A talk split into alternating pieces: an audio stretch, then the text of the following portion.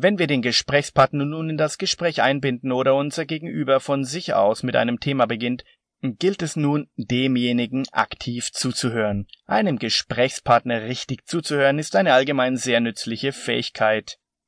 Dies fällt uns natürlich sehr leicht, wenn der Gesprächspartner uns sympathisch und das entsprechende Thema uns vertraut ist. Aber wenn zum Beispiel ein Fremder jemandem von einem unbekannten Thema erzählt, schneidet sich die Spreu vom Weizen. Manche können von Natur aus gut zuhören, andere können oder wollen es nicht.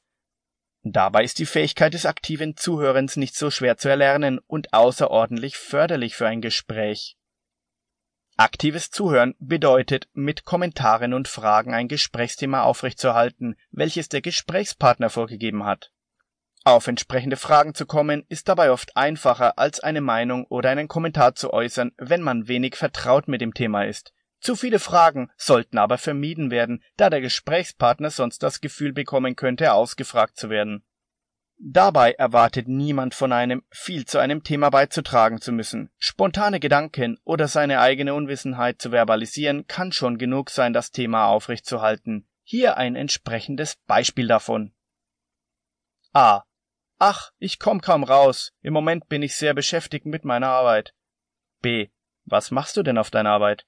A. Ich bin Quantenphysiker und arbeite hier an der Universität. Gerade arbeite ich an einem Projekt, bei dem wir Licht quetschen.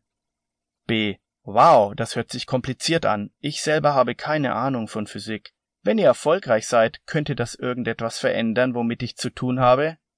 A.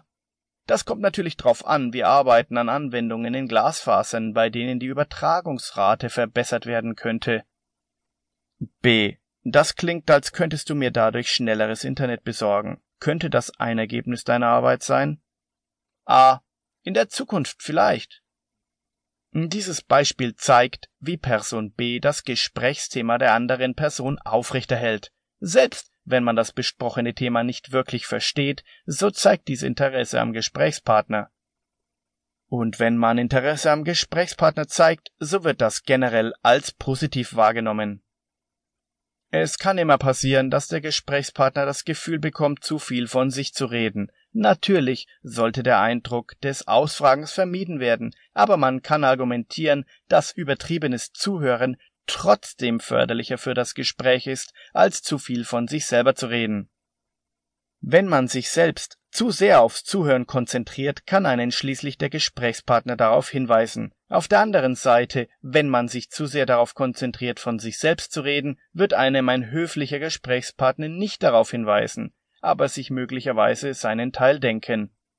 Was damit gemeint ist, ist, dass der Satz aber genug von mir, erzähl mir mehr von dir in Gesprächen tatsächlich vorkommt. Der Satz nun genug von dir, lass mich mehr von mir erzählen, dafür eher nicht. Zusammenfassend lässt sich sagen, dass man im Smalltalk genau wie auch in tiefergehenden Gesprächen immer eine Balance treffen sollte zwischen dem Selbstreden und dem unseren Gegenüberreden lassen. Darauf zu achten und sich beim Smalltalk seiner eigenen Redevorlieben bewusst zu werden, das ist schwieriger. Es lohnt sich aber. So kann man Smalltalk auch über weniger erkenntnisreiche Themen aufrechterhalten.